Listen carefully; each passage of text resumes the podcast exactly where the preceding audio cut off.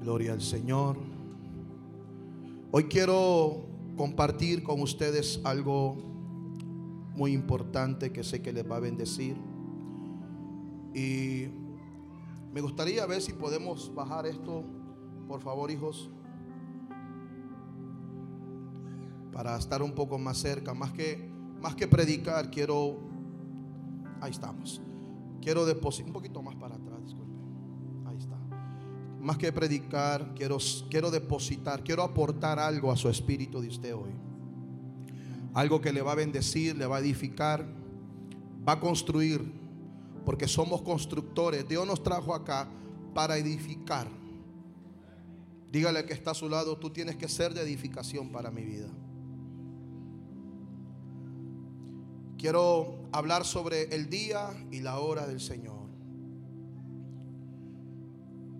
Esta palabra a mí me bendice porque mientras yo estaba leyendo, haciendo como un análisis de todo lo que la Biblia habla sobre la hora sexta, la hora novena, el día del Señor, me di cuenta de algo muy importante y es que Dios es específico y detallista.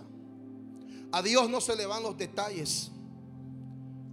Dios es perfecto en sus decisiones y tiene un tiempo, tiene un día, tiene una hora para cada evento y cada escenario que Dios va a hacer.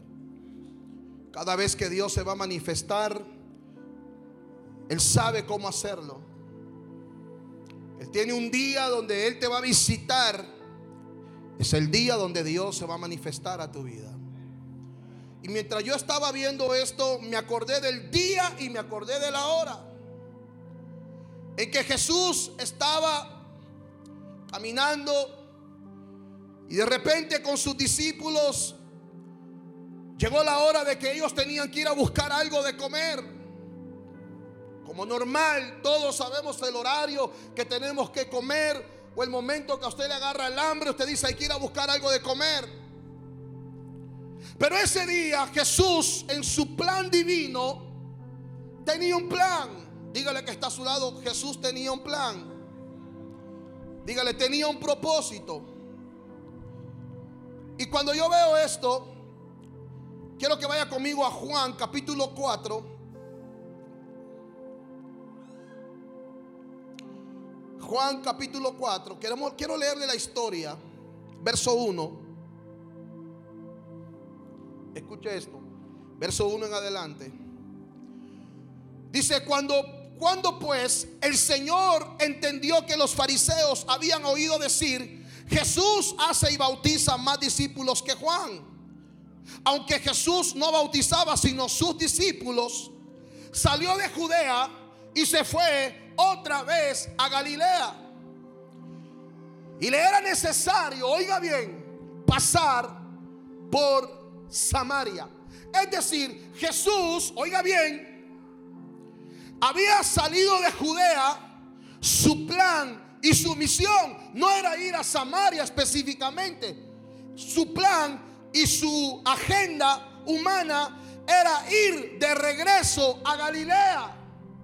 Pero mientras Jesús iba a Galilea, en su agenda divina, no humana, había un plan para una sola mujer en una ciudad llamada la ciudad de Samaria. Mientras Jesús iba de Judea camino a Galilea, algo pasó en, en esa trayectoria. Algo pasó en ese momento y Jesús dice, me es necesario pasar por Samaria. No porque en Samaria vendían los mejores tacos de la ciudad no porque en Samaria estaban los mejores restaurantes de la ciudad. Es que en Samaria había una mujer específica que él tenía que empoderar, él tenía que liberar, él tenía que asignar, él tenía que preparar para las próximas generaciones y las próximas temporadas que estaban por venir. Ella no lo sabía. Como usted probablemente no lo sabe, pero Dios quiere hacer cosas grandes con su vida hoy. Como usted probablemente no lo sabe, pero Dios tiene planes grandes para usted hoy. Amén. Y mire esto. Verso 4. Y le era necesario pasar por Samaria.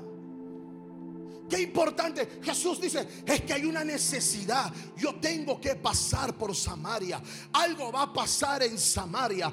La ciudad de Samaria le sonaba en la mente, le sonaba en el espíritu. Él decía, es necesario, tengo que pasar por Samaria. Y en el verso 5 dice, vino pues a una ciudad de Samaria llamada Sicar. Oiga bien, junto a la heredad que Jacob dio a su hijo José. Y estaba allí el pozo de Jacob. Entonces Jesús, cansado del camino, oiga bien, porque van a haber momentos donde vamos a estar cansados del camino. Van a haber momentos donde no vamos a sentir las fuerzas humanas para seguir avanzando. Pero es en ese cansancio donde Dios se va a glorificar en tu vida. Es en ese cansancio donde Dios te va a provocar o va a permitir que tú hagas cosas que no estaban permitidas en tu o no, no estaban programadas en tu agenda, porque tu mente dice, necesito descansar. Dice, cansado del camino. Oiga bien.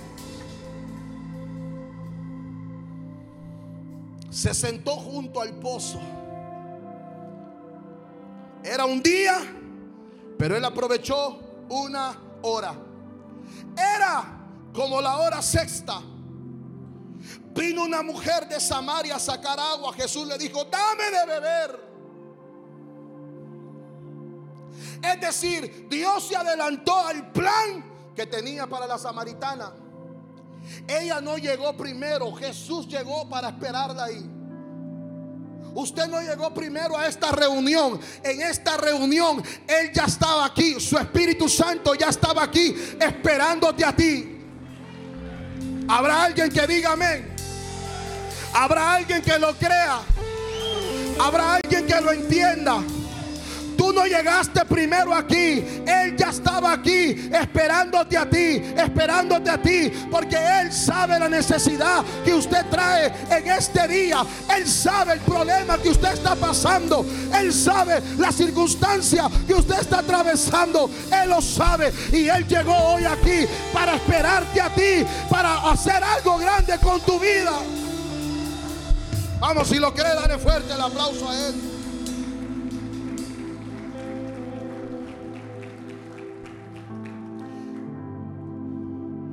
En la hora sexta, diga conmigo en la hora sexta.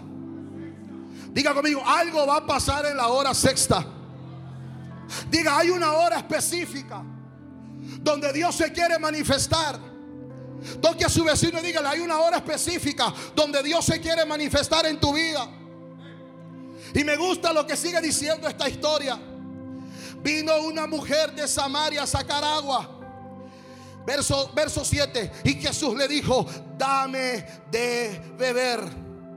Mira el verso 8. Pues sus discípulos habían ido a la ciudad a comprar de comer. Estos muchachos dijeron, nosotros tenemos hambre. Se fueron a buscar unos tacos, unas tortas al pastor. Ellos se fueron a buscar algo de comer. Ellos tenían necesidad humana. Ellos, ellos tenían que saciar su necesidad humana. Jesús estaba cansado. Jesús necesitaba descansar. Jesús tomó el pozo de Jacob como un lugar de reposo, como un lugar de descanso, pero en ese lugar de descanso él estaba esperando algo que Dios iba a hacer en la vida de alguien en esa hora sexta, porque hay una hora donde Dios te está esperando, hay una hora que no se puede negociar, hay un tiempo específico que no lo podemos negociar ni con familia, ni con seres queridos, es el día, es la hora donde Dios se quiere manifestar en tu vida, en tu casa, en tu familia. Alguien puede decir amén a eso.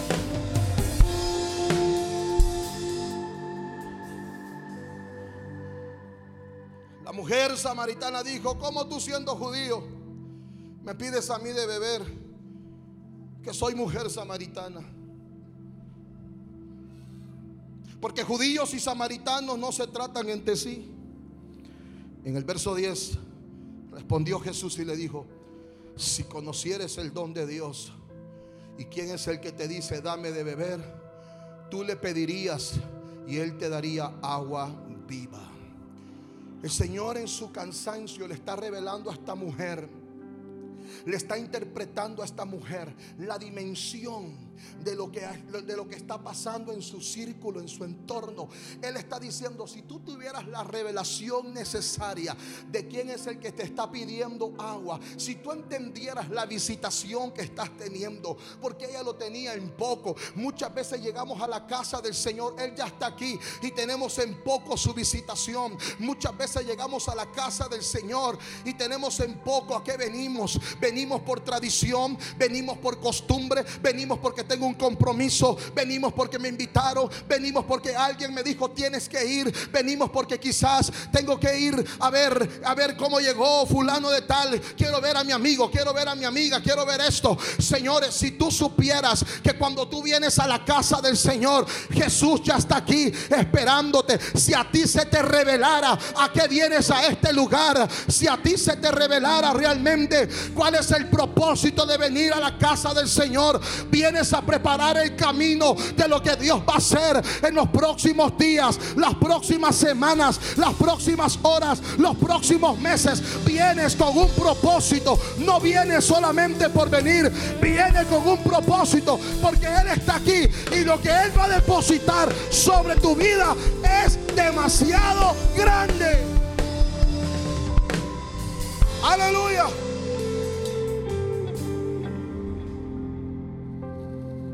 Verso 11, la mujer le dijo, Señor, no tienes con qué sacarla y el pozo es hondo.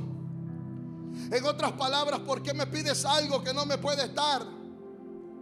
No tienes cómo sacar el agua. El pozo es demasiado hondo. Escuche esto. ¿Dónde pues tienes el agua viva? ¿Acaso eres tú mayor que nuestro padre Jacob? Que nos dio este pozo del cual bebieron él, sus hijos y sus ganados. Porque era un pozo generacional. Oiga, qué poderoso es esto. Respondiendo Jesús le dijo, cualquiera que bebiere de esta agua volverá a tener sed.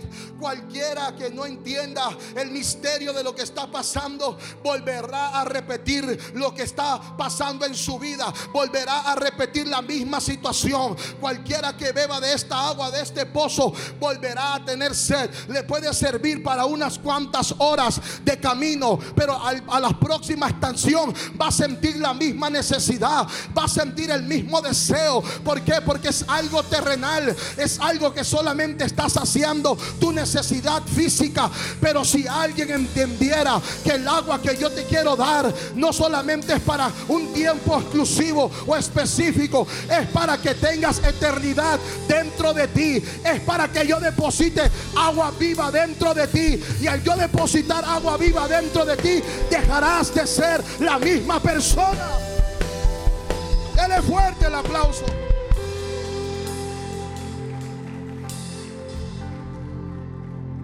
Cualquiera que bebiera de esta agua volverá a tener sed. Mas el que bebiere del agua que yo le daré, no tendrá sed jamás. Sino que el agua que yo le daré será en él una fuente de agua que salte para vida eterna. La mujer le dijo, Señor, dame esa agua para que no tenga yo sed, ni venga aquí a sacarla.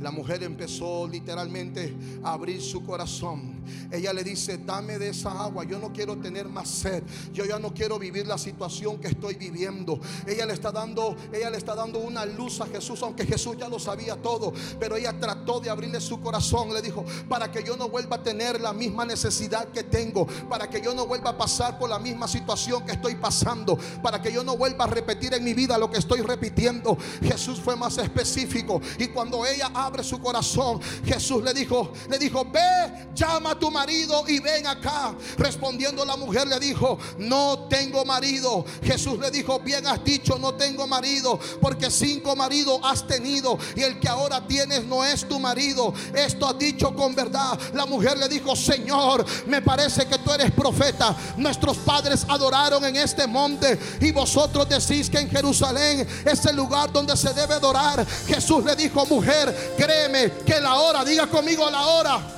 Diga conmigo la hora. Diga la hora. La hora viene cuando ni en este monte ni en Jerusalén adoraréis al Padre. Vosotros adoráis lo que no sabéis. Vosotros adoramos lo que sabemos. Pero la, la salvación viene de los judíos. Pero en el verso 23 hay algo bien poderoso donde yo quiero llegar. Y dice, más la hora viene. Oiga bien, más la hora viene. Y ahora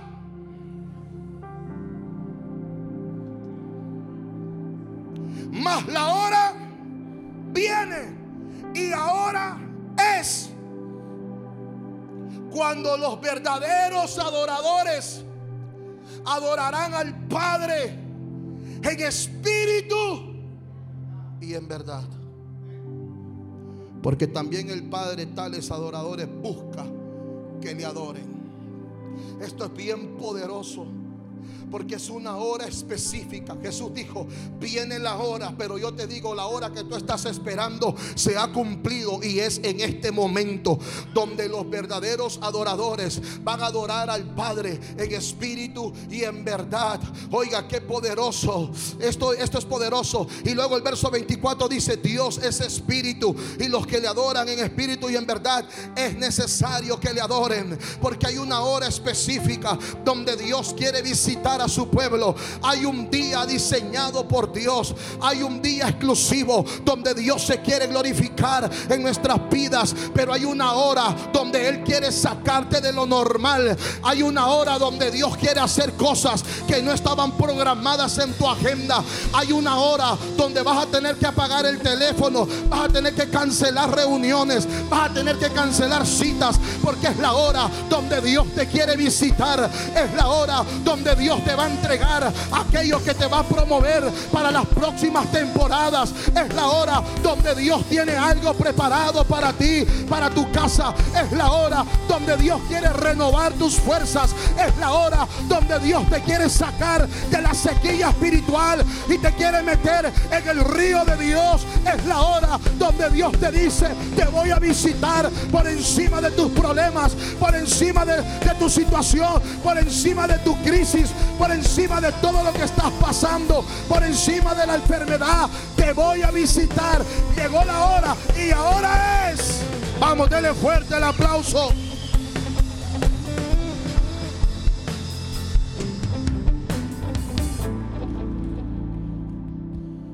Qué poderoso.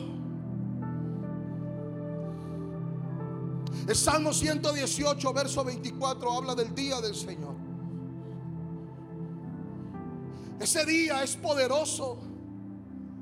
Mire lo que dice Salmo 118, verso 24. Este, léalo conmigo a la cuenta de tres, a la una, en voz alta, a las dos y a las tres. ¿Cómo dice? Este es el día que hizo quién. ¿Quién lo hizo? ¿Quién lo hizo? No lo escucho. ¿Quién lo hizo? Si Él lo hizo, hay un programa diseñado para ese día.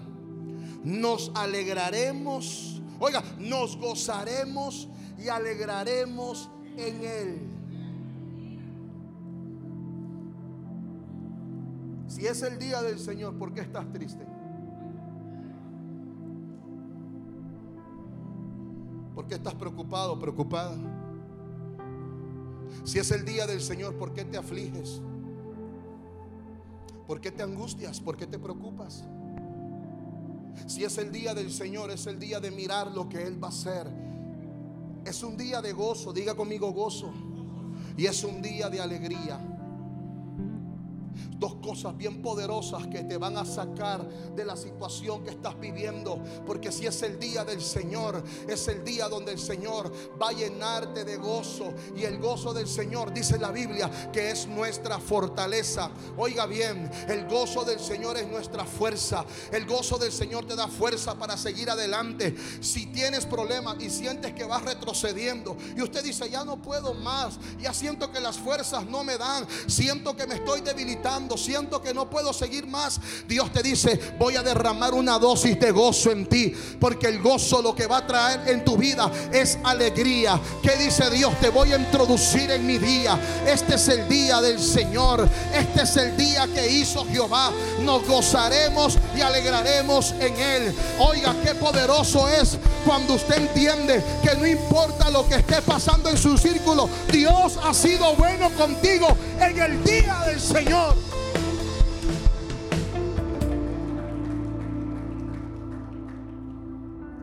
En el día del Señor no puedes hablar otra cosa más que sea palabras de gozo. Tu boca tiene que manifestar lo que hay en tu corazón.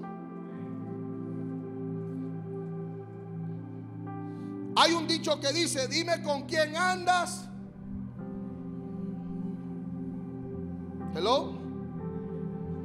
No se lo sabe. Dime con quién andas.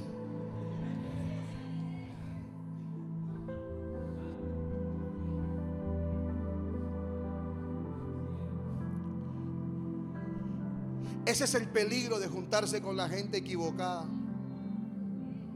Porque usted puede tener un récord limpio, pero la gente equivocada va a trastocar las cosas para hacerte ver mal. Y van a haber circunstancias en tu vida que probablemente te van a hacer sentir mal. Y vas a despertar, vas a decir este día, yo no me quiero ni levantar. Yo no tengo fuerza ni de tomarme un café. Me siento mal, me siento triste, me siento afligido, me siento afligida. De tanto escuchar palabras negativas de gente equivocada. De tanto escuchar cosas que no te edifican ni suman a tu vida. De tanto escuchar cosas que, que, no están edificando ni, ni, ni provocando algo poderoso en tu vida y te vas a frustrar y te vas a levantar cansado, cansada. Y Dios te dice, este es el día que hice yo para ti. Día de gozarte y día de alegría. Dios te dice, este es el día que yo diseñé para ti. Deja de pensar en lo negativo, deja de pensar en lo malo, deja de pensar en la tristeza. Empieza a ver cómo puedes construir, cómo puedes edificar, cómo puedes avanzar, cómo puedes crecer, cómo puedes multiplicarte, cómo puedes crecer en lo que yo deposité en ti. Aquí nada está perdido. Aquí lo que está Dios es enseñándonos, enseñándonos a trabajar en otro nivel. Vamos a darle fuerte el aplauso a Él.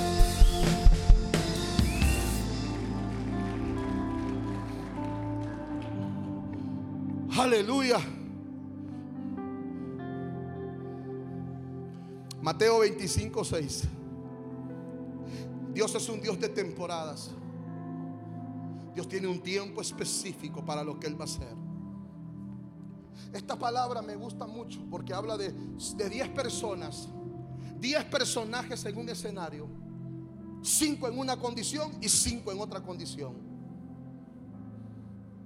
10 vírgenes. Mateo 25, 6 habla de un grito que se oye a la medianoche, de un clamor que se escucha a la medianoche. ¿Y qué hora es la medianoche? ¿Alguien me puede ayudar?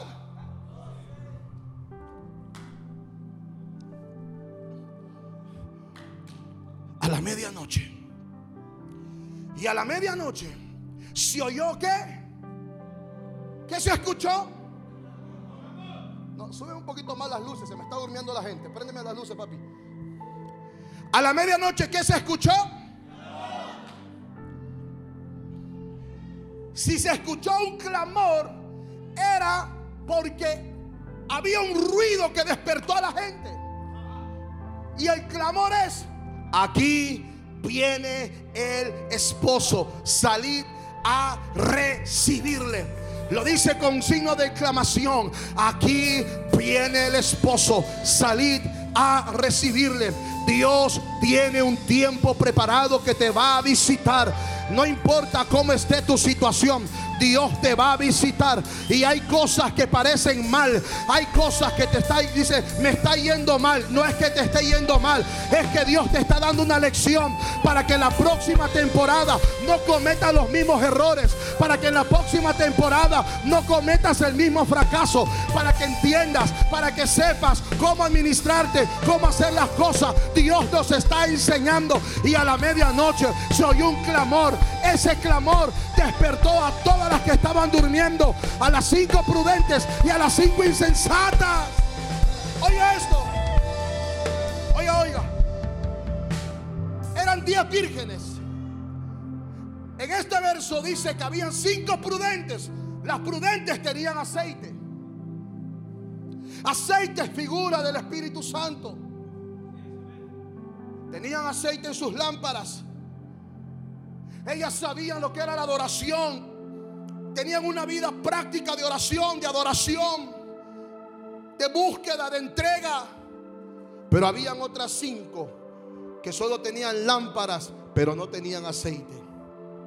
Estas cinco que no tenían aceite fueron llamadas las insensatas. Las insensatas eran aquellas que un día, un día, fueron llenas de aceite del Espíritu Santo. Un día participaron de lo que Dios quería hacer. Un día se gozaron de la presencia de Dios. Un día estaban llenas de Dios, pero llegó el día donde empezaron a drenar el aceite por sus malas decisiones. Y esto es muy peligroso. Y esta es una enseñanza en general para todos nosotros. No hay nada más peligroso. No hay pecado. Dice la, dice, dice la gente, pecado es pecado. No, Señor. Hay niveles de pecado. Y el pecado más serio que la Biblia habla es el pecado de la murmuración. La murmuración es un cáncer espiritual.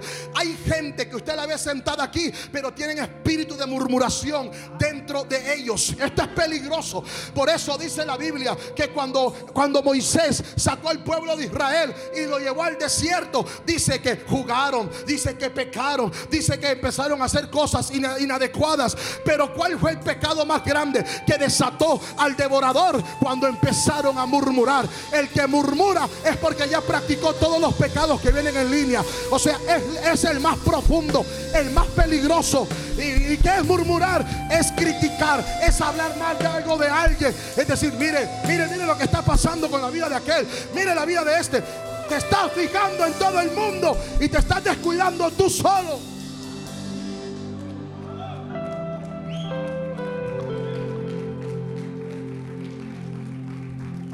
¿Por qué cree usted que Jesús le dijo a la mujer pecadora, el que esté libre de pecado, tire la primera piedra? Se nos olvidó que Dios un día tuvo misericordia con nosotros, religiosos. Se te olvidó que un día tú pecaste y Dios te perdonó. Qué silencio. Se te olvidó que un día tú fallaste y Dios te levantó. ¿Quién eres tú para señalar el pecado de los demás? Te estás convirtiendo en juez y le estás diciendo a Dios, quítate de aquí. Yo tengo el derecho de juzgar. Es un cáncer espiritual. Es un cáncer peligroso. Es un cáncer que destruye. Destruye familias. Destruye iglesias destruye hogares, destruye empresas, destruye, destruye gobiernos. La murmuración, Dios la detesta porque Satanás fue el primero que murmuró en un tiempo específico cuando estaba ya. Dice la Biblia que dijo, subiré a las alturas y seré igual al Altísimo. Se quiso comparar con él, contaminó la tercera parte de los ángeles. Dios lo agarró y lo arrojó. Óigame, esto es bien terrible. Por eso tenemos que entender que en el día del Señor es el día para que yo le entregue a Él todas, todas, todas mis cargas, todas mis pruebas, todas mis luchas, todas mis batallas. Porque en la hora del Señor Él me va a visitar. Y cuando Él me visite, va a llegar una atmósfera de adoración, una atmósfera poderosa, una atmósfera de gloria. Dale fuerte el aplauso.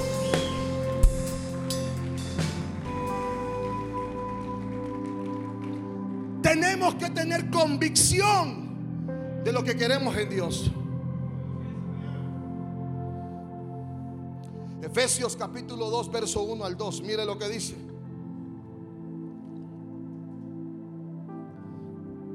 Efesios 2, 1 al 2. Él os dio vida a quienes. ¿Cómo estábamos?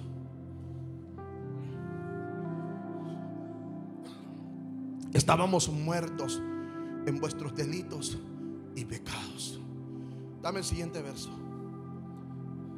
En los cuales anduvisteis en otro tiempo, siguiendo la corriente de este mundo conforme al príncipe de la potestad del aire, el espíritu que ahora opera en los hijos. ¿De qué? De desobediencia. Mi esposa tiene un dicho que dice que al, al obediente le va bien. Y es verdad. Al que sabe obedecer le va bien. A veces nosotros mismos provocamos nuestros propios problemas porque desobedecemos principios establecidos por Dios. Los cuales anduviste en otro tiempo, siguiendo la corriente de este mundo. Entonces yo entendí algo, que el espíritu de murmuración es peligroso y hay que hablar de eso. Porque el espíritu de murmuración opera bajo la, influencia de la hechicería. Mire qué peligroso es esto. Al pródigo, uno que murmuraba lo sacó de su casa. Le dijo, pero tú qué haces aquí?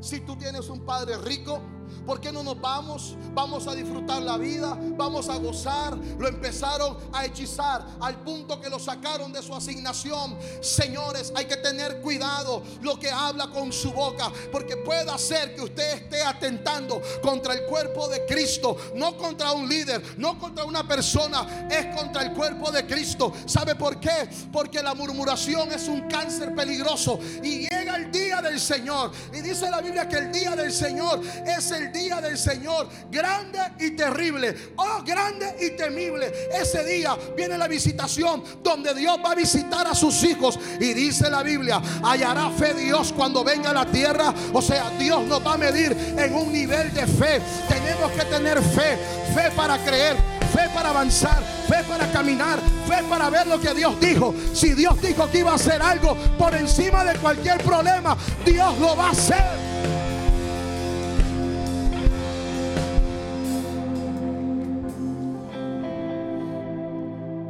Conmigo, aleluya.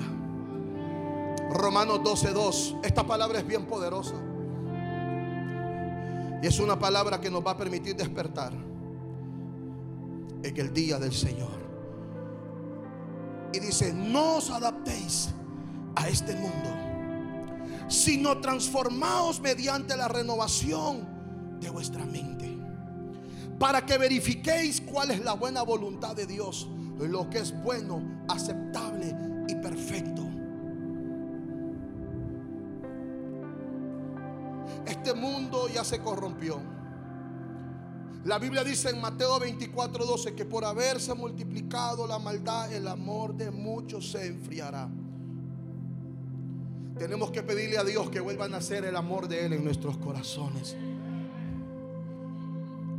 Dile, Padre, deposita de tu amor en mi corazón para que aprendamos a ser más compasivos más misericordiosos, más entendidos, para que aprendamos a entender que fuera de Dios no somos nada. Lo único que necesitamos es la misericordia de Dios. Que cuando alguien venga y te quiera contaminar, tú le digas, hay que tener misericordia como Dios la tuvo de ti también. Hay que tener misericordia como Dios la tuvo de tu casa, como Dios la tuvo de tus hijos, como Dios la tuvo de tu familia.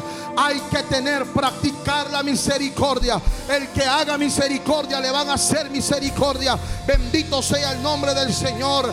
La iglesia necesita entrar y caminar contra la corriente. Dios está despertando a los saetas, a los saetas de esta generación. Oiga bien, Dios está despertando a los obreros de la última hora, porque hay una hora que Dios destinó y es la hora donde Dios va a recoger a su remanente. Estamos contra el reloj. Ahora que es que hay que correr con esta visión eterna, la visión del cielo. Hay que correr con esta visión hay que ganar, hay que ir a evangelizar, hay que hacer el trabajo. Si usted no habla, las piedras van a hablar por usted.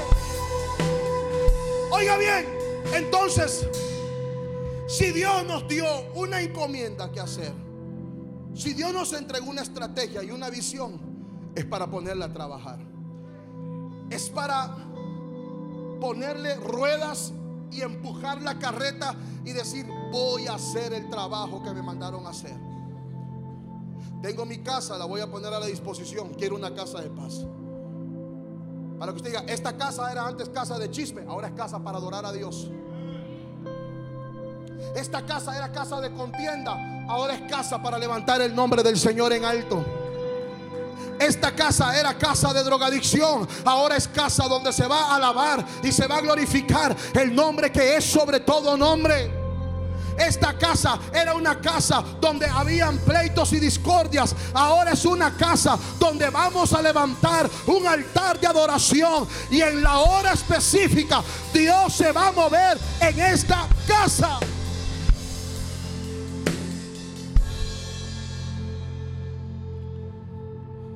¿Sabe por qué? Porque si nosotros no nos activamos, Dios va a mandar un espíritu de persecución como está pasando en la Florida. Usted está cómodo igual que yo acá. Oh, muy felices. Pero ¿qué pasa que en la Florida hay una ley que si usted es legal en este país, pero lleva a alguien que no tiene documentos, usted tiene un grave problema por tráfico humano. Así de seria está la cosa en la Florida. Un cubano hizo un reporte, lo paró la policía y le pidió su seguro social. Y él pelea con él. ¿Por qué te tengo que dar mi seguro social? Eso es privado, le dice. Los días, cada día se van a poner difíciles. ¿Y cuál es nuestra salida y nuestra solución? Buscar a Dios mientras pueda ser hallado.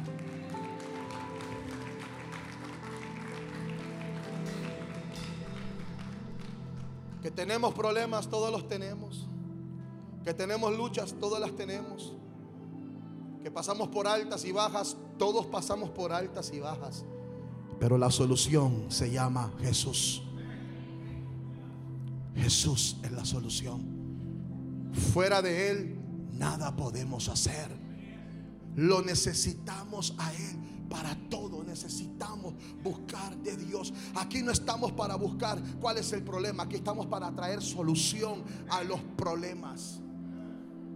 Dios quiere usarte en esta temporada. Dios quiere usar tu vida de una manera poderosa.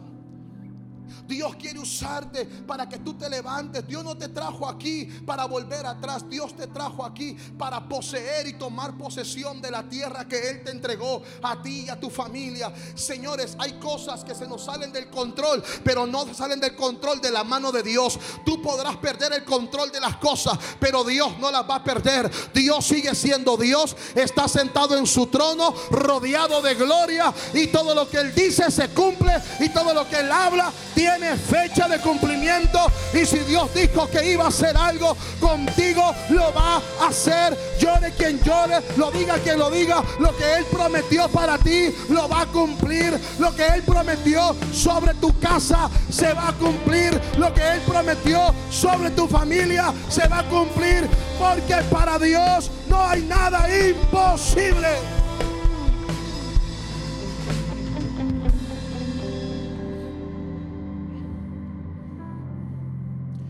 La adoración es la llave. Y el Padre está restaurando su adoración genuina en este tiempo. Levantando adoradores. Porque le dijo a la samaritana, mi Padre busca adoradores que le adoren en espíritu y en verdad. En el día del Señor hay un día específico que Dios diseñó pero él dice en la Biblia que un día para él, un, día son como mil años. Y mil años pueden ser como un día. Dios no tiene tiempo, cronos como nosotros. Él opera en la eternidad presente. Para usted pasa un día y usted dice, el otro año cumplo tantos años de edad, su cuerpo tiene límite, su cuerpo tiene hora, su cuerpo humano tiene fecha. Usted no es el mismo de cinco años atrás, usted no es el mismo de diez años atrás. ¿Se acuerda a diez años atrás? Pues esos años ya no se van a recuperar. Haga lo que haga, el tiempo va a pasar, la vida no va a ser igual. Tenemos que entender que los tiempos van pasando y tenemos que aprovechar bien el tiempo, porque la Biblia Dice que los días son malos. Aprovechemos bien el tiempo. ¿Por qué? Porque los días son malos. Y Dios tiene un tiempo y tiene un día. Así como el enemigo tiene el día de maldad. Hay un tiempo que lo tenemos que aprovechar. Porque Dios está levantando a una generación en un día específico. Para que salga allá afuera y haga el trabajo que nadie quiere hacer. Para que vaya allá afuera y vaya a ganar almas. Vaya a firmar almas. Vaya a, a discipular. Vaya a enviar a correr la visión. La visión es eterna, la visión es poderosa. Dios te ha entregado herramientas. Ahora es que hay que trabajar más fuerte. Ahora es que hay que empujar más fuerte. No podemos estar cómodos porque el que se acomoda empieza a hacer las cosas equivocadas. Este es el día de avanzar, de correr. Llegó el día del Señor, día de alegría, día de gozo, día de ver la gloria de Dios, día de declarar la palabra, día donde Dios te va a visitar. Alguien lo puede creer.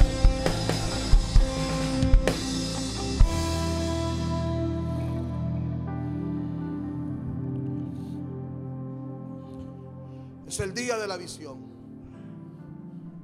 Y algo tan poderoso que tenemos que entender en una visión, que la visión es espiritual. Dígale que está a su lado, la visión es espiritual. No podemos tener una iglesia grande con mentalidad de tierra. La iglesia primitiva no tenía templos y aún así no los podían parar. Habrían casas, casas, casas. Porque le voy a decir, yo sigo con Florida. Pero en la Florida, en la ley, la gente se podía refugiar en una iglesia. Prohibido refugiarse en las iglesias de Florida. Tengo amigos pastores que tienen iglesias muy grandes y el 80% son personas indocumentadas. Una iglesia de 3 mil que ahora va a quedar como en 300 personas a causa de la persecución. El temor es el factor número uno para paralizar a la gente. ¿Qué pasó con COVID? Desinfectantes, todo, donde quiera que iba usted, desinfectantes, la máscara. Un día yo entré a la tienda y me puse la máscara, yo soy alérgico a esa máscara. Y empezó a picarme la nariz y quería estornudar y decía, Dios mío, qué vergüenza. Y yo quería destornudar y me aguantaba y me aguantaba porque si destornudar enfrente de la gente era un peligro en ese tiempo. Y habían unos viejitos que estaban por ahí y otros por acá. Y yo quería destornudar y me, tragaba el destornudo. Ya no sabía qué hacer hasta que corría al baño y allá me desquité en el baño. Destornudé por todos los lados. Ah, no, usted, usted, usted robot. A usted no le pasa. Ah, dele un fuerte aplauso al Señor.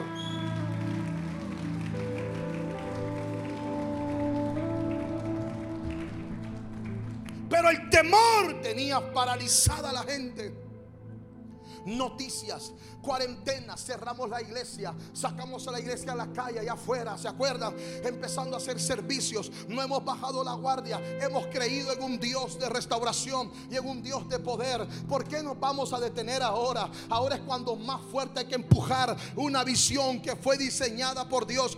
Tu vida no depende de la boca de un mortal, tu vida depende de lo que Dios dijo acerca de ti desde la eternidad, de lo que Dios habló acerca de ti desde años atrás, miles de años atrás, Dios habló acerca de tu vida, acerca de tu casa, acerca de tus hijos, acerca de tu familia, acerca de tu esposo, acerca de tu esposa, acerca de tus nietos, acerca de tus generaciones. Ya Dios habló acerca de ti. ¿Por qué nos vamos a detener?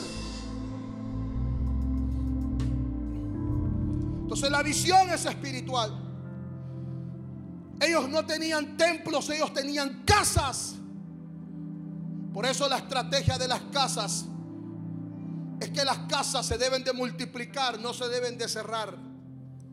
Se deben de multiplicar. Porque la necesidad está en... ¿Dónde? En las casas. En el año 70 después de Cristo construyeron el primer templo. Y Tito Vespasiano se los destruyó, se los quemó. No querían templos. Y le tengo una noticia, la historia va a terminar como empezó.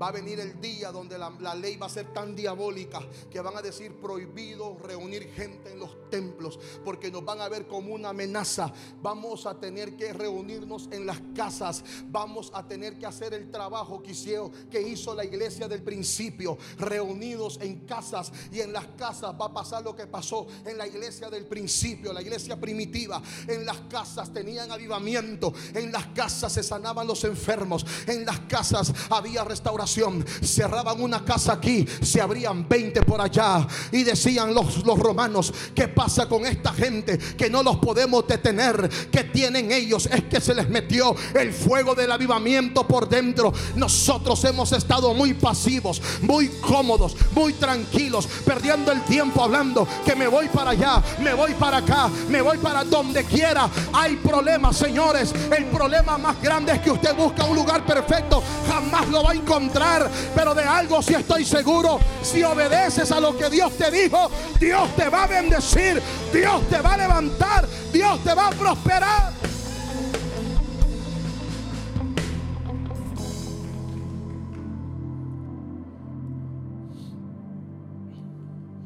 Uh. Pablo dijo, yo estoy preso por la palabra, pero la palabra sigue viva. Pablo dijo, yo estoy preso, pero la palabra que yo predico no está presa. La visión no está presa. Pablo estaba custodiado. Lo tenían custodiado en una casa. Y en esa casa llegaba gente a disipularse. En esa casa llegaban gente a prepararse. Y Pablo predicaba desde la casa. Lo tenían bajo custodia. Y él decía, es cierto que yo estoy preso. Pero la palabra que yo predico no está presa. La visión te va a quitar el sueño. La visión no te dejará estar de ocioso. Mateo 23, 4 dice, porque atan cargas pesadas y difíciles difíciles de llevar y los ponen sobre los hombros, oiga, de los hombres, pero ellos ni con un dedo quieren moverlas porque hay gente que puede poner cargas pero no quieren hacer nada. Este es el día de unir fuerza. La fuerza es poderosa, pero la fuerza es en equipo y en equipo vamos a conquistar, vamos a ir a las casas, casa por casa, lugar por lugar, barrio por barrio. Alguien tiene que saber que la solución para este mundo y para esta generación se llama Jesús. Se llama Jesús.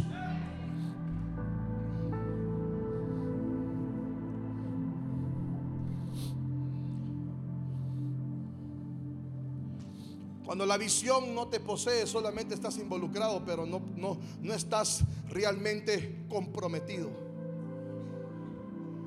Es una diferencia muy grande de involucrarse al estar comprometido.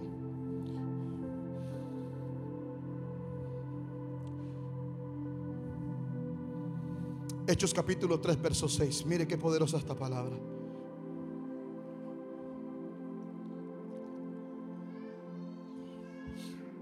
El cojo del templo de la hermosa era un religioso más. La única diferencia que el cojo no podía caminar. Ese cojo estaba sentado. No podía caminar.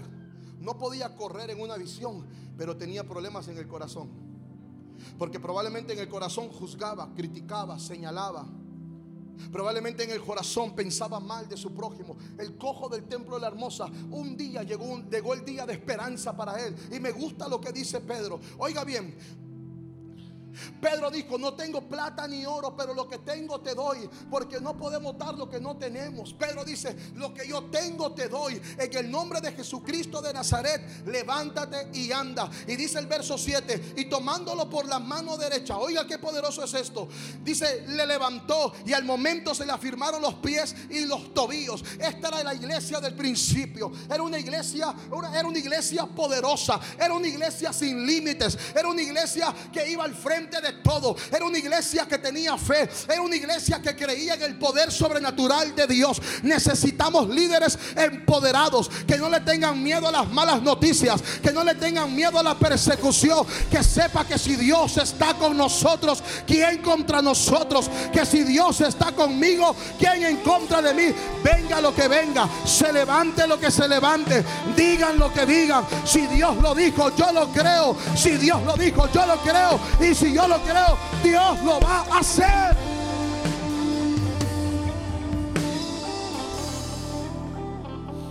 Aleluya.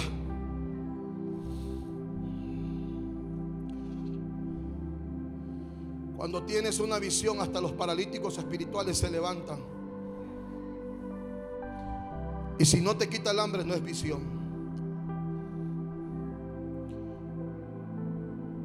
Porque Jesús le dijo a los discípulos, vayan ustedes a comer. Yo tengo una comida. Y esta es mi comida. Es hacer la voluntad del que me envió. Es cumplir con lo que vine a la tierra. Es cumplir con la asignación que me encomendaron es hacer el trabajo. Y si es cierto, podemos pasar por momentos difíciles, pero llega un día donde tenemos que despertar y entender que estamos haciendo mal para dejar lo malo y empezar a hacer lo bueno. Y decir, yo voy a comprometerme por una visión, voy a hacer el trabajo que Dios me envió a hacer. Yo necesito de Dios, fuera de Dios nada soy en esta tierra. Llegará el momento donde yo voy a estar un día cara a cara con Él y ese día le voy a tener que entregar cuentas, no de lo que me dijo mi esposa, mi esposo, no de lo que me dijo mi vecino, mi vecina. Esto es lo que Él me mandó a hacer a mí y no lo hice. Ese día tendré que pararme cara a cara con Él y le, le tengo que decir, Señor, aquí está lo que hice. Por eso dice la Biblia que al que le dio cinco talentos los multiplicó, al que le dio dos los multiplicó, pero al que le dio uno lo enterró. Y es más, dice que se lo quitó y se lo dio al que tenía diez. ¿Sabe por qué? Le llamó siervo inútil, perezoso, le echado a las tinieblas de allá afuera, lo castigaron. Porque si Dios te mandó a hacer algo, vale más que hoy digas, me voy a activar, me voy a levantar, voy a correr con esta visión. Si yo lo digo, yo lo creo, yo lo declaro, algo se va a activar en mí. Hoy, no mañana, es hoy. Dale fuerte el aplauso al Señor.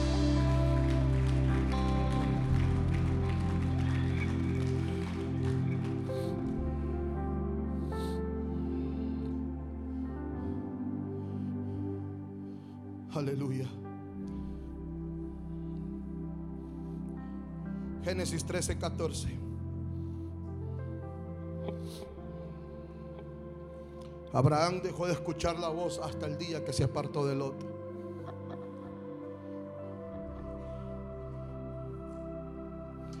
Los lots solamente nos atrasan, no nos dejan avanzar.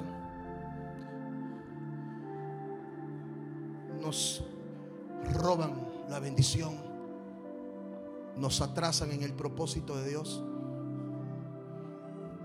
Jehová dijo a Abraham, ¿cuándo le habló? Después, mientras Abraham caminaba con el negativo Lot, Dios no le hablaba. Hay gente que es tan tóxica y tan negativa que tienes que hacerla a un lado.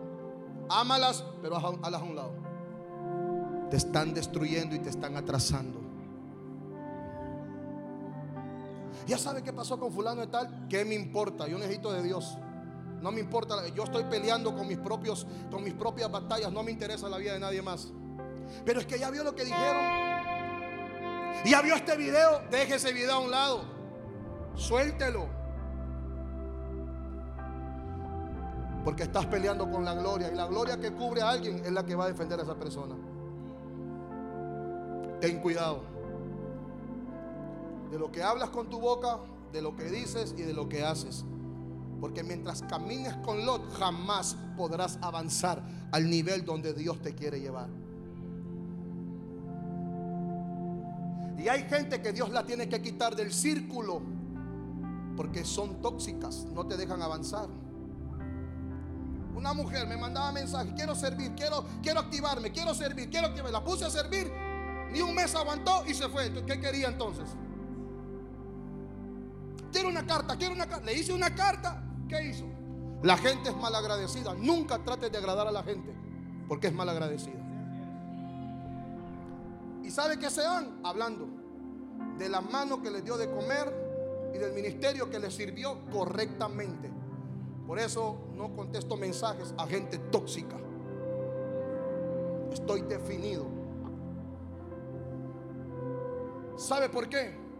Porque las cosas son como son. Y en el reino y en la visión no hay sentimiento. Dios es frío en lo que va a hacer. Y si no te gusta, gloria a Dios. Pero las cosas son como son. Si tú vas a edificar, eres parte de una visión. Si no vas a edificar, vas a terminar como Lot. ¿Cómo terminó Lot? Perdiéndolo todo. Por ambicioso. Porque ambición es muy diferente a visión. Visión y ambición se oyen casi igual, pero son dos cosas diferentes. Una visión te conecta con el cielo. Y dice la Biblia que aunque tu padre y tu madre te dejaren, con todo Jehová te recogerá. Con todo Él te va a levantar. Jehová dijo a Abraham, coma. Después que Lot se apartó de él, dos puntos. ¿Qué le dijo? Alza ahora tus ojos y mira desde el lugar donde estás hacia el norte y el sur, al oriente y al occidente. Dame el verso 15. Porque toda la tierra que ves, ¿qué va a hacer Dios? La daré a ti y a tu descendencia temporalmente siempre. Lo de Dios es eterno, no es temporal es eterno, no es temporal. Y dice Dios, te la voy a dar para siempre. Por eso vale la pena esforzarse, vale la pena el sacrificio, vale la pena amar, vale la pena seguir adelante, vale la pena creerle a Dios. No busques perfección porque no la vas a encontrar. Desde ya te lo digo, no, no mires perfección en mí. No voy a decir a nadie de los líderes, no, no. No busques perfección en mí porque no la va a encontrar. Soy imperfecto. Me gusta bailar el vals. Cuando mi hija se casó, bailé el vals con ella. Lo disfruté. Y si no, lo vuelvo a bailar. ¿Y quién le dijo a usted que eso era pecado? Pecado es tener la lengua larga y hablar mal de la gente, señalar, criticar, juzgar, dividir, sembrar cizaña, tener un corazón perverso para dañar a los demás, eso es pecado y Dios te lo va a cobrar caro. Y se lo digo en su cara para que usted oiga realmente lo que Dios detesta. Eso es pecado. Un día me eché un baile con mi esposa, claro, con música cristiana. Pero es mi esposa y lo disfruté en mi casa. Porque hay cosas que nos opacan, nos, nos, nos, hay cosas que realmente la miramos tan mal, pero tenemos el corazón podrido por dentro, porque solamente estamos viendo lo malo de los demás, pero no nos fijamos lo malo que nosotros hacemos. Todos aquí fallamos. La misericordia de Dios nos sostiene. Vamos, dale fuerte el aplauso a Él. Quiere un consejo, sea feliz. El plato que se coma, cómaselo contento. Y olvídese de los demás, dele gracias a Dios. Porque tú no moriste, estás con vida, tienes oportunidad. Hay otros que ya no están aquí para contar la historia, tú todavía sigues aquí. Tienes vida y mientras hay vida, hay esperanza. Yo me gozo de ver a Benny acá. Benny vino con su familia a la iglesia cuando tenía dos, dos años. Mejor amigo de mi hijo Yafet. Crecieron juntos. Por circunstancias de la vida, Benny visita la iglesia solo. Pero Benny está, a Benny lo conozco desde los dos años. Niño chiquitito. De chiquito lo abrazaba, le daba sus besos. Ah, ponte de pie, Benny, solo para que te conozca. Can you stand up? Bien, ese gran hombrón es Benny. Gracias, papi.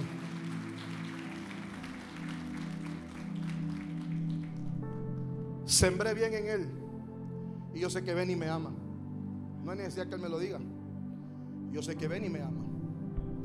Porque yo lo amé a él. De niño le di amor. Jugué con él. Lo que tú siembras en un ser humano jamás lo va a olvidar. Ayer fue un cumpleaños, ¿sabe quiénes fueron los primeros que me fueron a recibir? ¿Sabe quiénes fueron? Los niños, corrió Dulce María, aquí no está Martita, pero los hijos de Martita, los morenitos, corrieron a abrazarme. Porque el corazón de un niño es puro, no es corrompido, es sano. Tenemos que volver al estado de pureza para volver a amar correctamente. Nos hemos contaminado demasiado. Hemos, hemos escuchado tanta basura del diablo que nos contaminamos. Necesitamos volver a amarnos. Y si tu hermano falla, extiéndele la mano y levántalo. Porque hoy se cayó él y tú lo levantaste. Pero mañana te puedes caer tú y lo vas a necesitar a él para que te levante.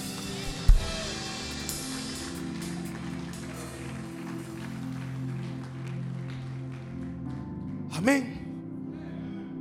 Hoy es un día para perdonar, porque es el día del Señor.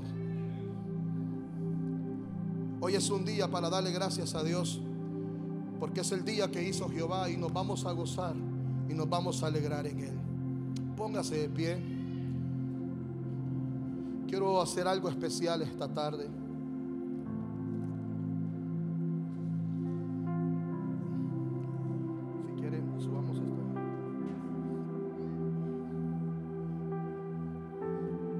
Levante sus manos ahí donde está.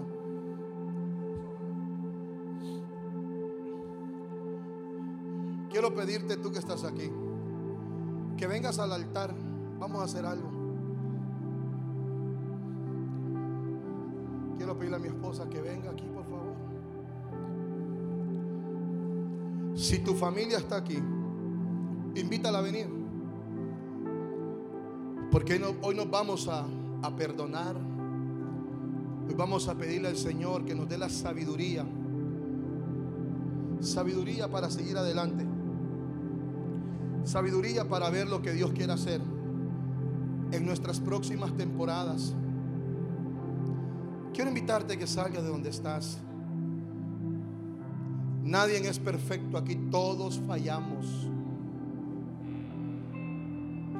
A veces nos enojamos, a veces nos decimos cosas a veces nuestra humanidad pecaminosa quiere saltar, quiere sobresalir, porque no somos perfectos, pero le servimos a un Dios perfecto, lleno de misericordia. Y hoy es un día para pedirle Él perdón por todo lo malo que hemos hecho, por todas las faltas que hemos cometido, por todos los errores de la vida. Hoy es un día para decirle al Señor, perdónanos. Tómale la mano a la persona que tengas a la par. Padre, en esta hora te damos gracias por tu misericordia. Te damos gracias por tu bondad. Padre, en el nombre de Jesús, yo te pido en esta hora que tú bendigas cada vida que está aquí cada familia que está aquí. Padre, en esta hora te pido, Señor, que tú avives tu obra en medio de los tiempos. Padre, en esta hora yo te pido, Señor, que tú, oh Dios, haga resplandecer tu rostro sobre nosotros. Que tú, oh Dios, avives el fuego que hay en cada uno de nosotros. Padre, en el nombre de Jesús, yo te pido que venga tu presencia sobre nosotros. Y en esta hora, Señor, oramos por cada familia por cada, cada hijo tuyo que está aquí. Te pedimos, Señor, que tú despiertes el espíritu de valientes que hay en ellos para poder avanzar, para poder caminar, para poder crecer. Oh Dios, levante su voz ahí donde está y empiece a clamar, empiece a declarar la palabra, empiece a orar ahí donde está.